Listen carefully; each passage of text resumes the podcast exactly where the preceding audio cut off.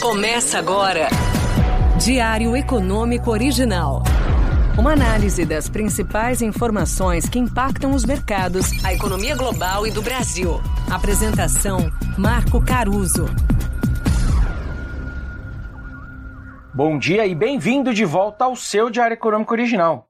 Hoje é segunda-feira, 27 de março de 23.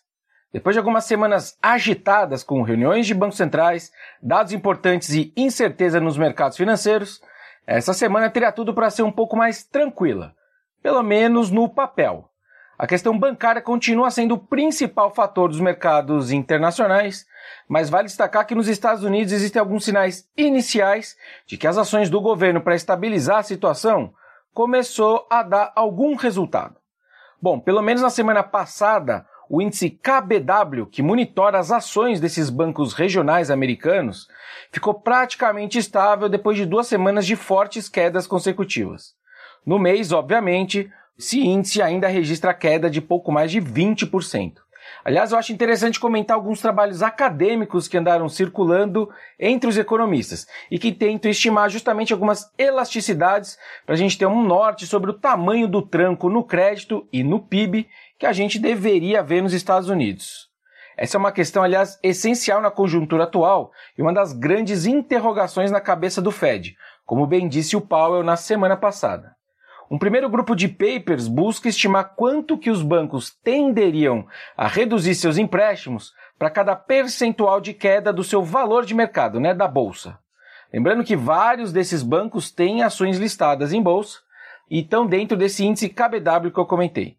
Enfim, pegando esses 20% de queda ponderada aí das ações do setor, a gente deveria esperar, em média, segundo esses papers, algo perto de 2% de queda no estoque de empréstimos por lá.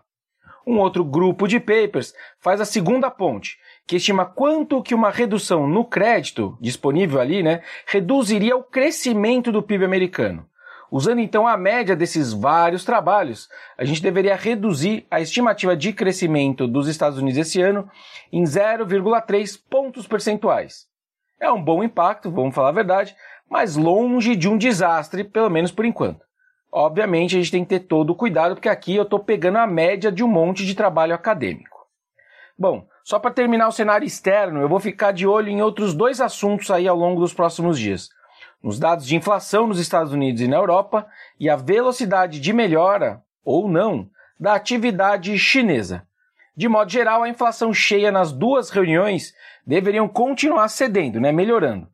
Mas não deveria ser o caso no caso dos núcleos, já que no caso americano ele deve ficar ali parado em 4,7% ao ano e no caso europeu eles vão chegar a renovar máximas em 5,7%. Sobre a China, aquele desencontro entre indústria e serviços deve continuar acontecendo. Relembrando que o otimismo com o crescimento chinês esse ano se deve muito mais à reabertura, né, pós zero Covid, aquela política deles de fechar a qualquer caso, e em menor magnitude pelos impulsos de crédito e fiscais. Ou seja, vai ser um crescimento desigual, o que ajuda serviços a terem um bom desempenho, mas não garante que a indústria se dê tão bem ainda mais no mundo em desaceleração e a indústria chinesa é exportadora, né? No Brasil, a novela continua no entorno do Copom. Amanhã sai a ata dessa última reunião e na quinta o relatório trimestral de inflação. Os dois documentos vão trazer maiores detalhes sobre as discussões entre os diretores do BC e atualizar os números do seu cenário para inflação, PIB, crédito, etc. Eu vou prestar especial atenção nas considerações feitas sobre os riscos vindos desse ambiente externo e sobre as suas considerações sobre as condições de oferta de crédito doméstico.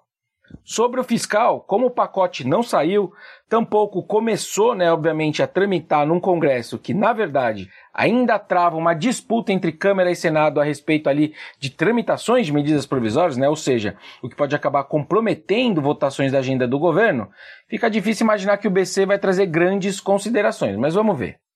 Aliás, e por falar no crédito doméstico, dois eventos valem ficar de olho aí esses dias. No dia 29 saem os dados de crédito bancário referentes a fevereiro e é importante para a gente avaliar o episódio Americanas na oferta doméstica. E na reta final ali dos balanços das companhias de capital aberto, tanto Americanas quanto a Light divulgam seus números. Essas que são duas empresas que entraram nesse hall de preocupações com o mercado de capitais. Por hoje é isso, turma. Bom dia, bons negócios e sorte sempre. Você ouviu? Diário Econômico Original.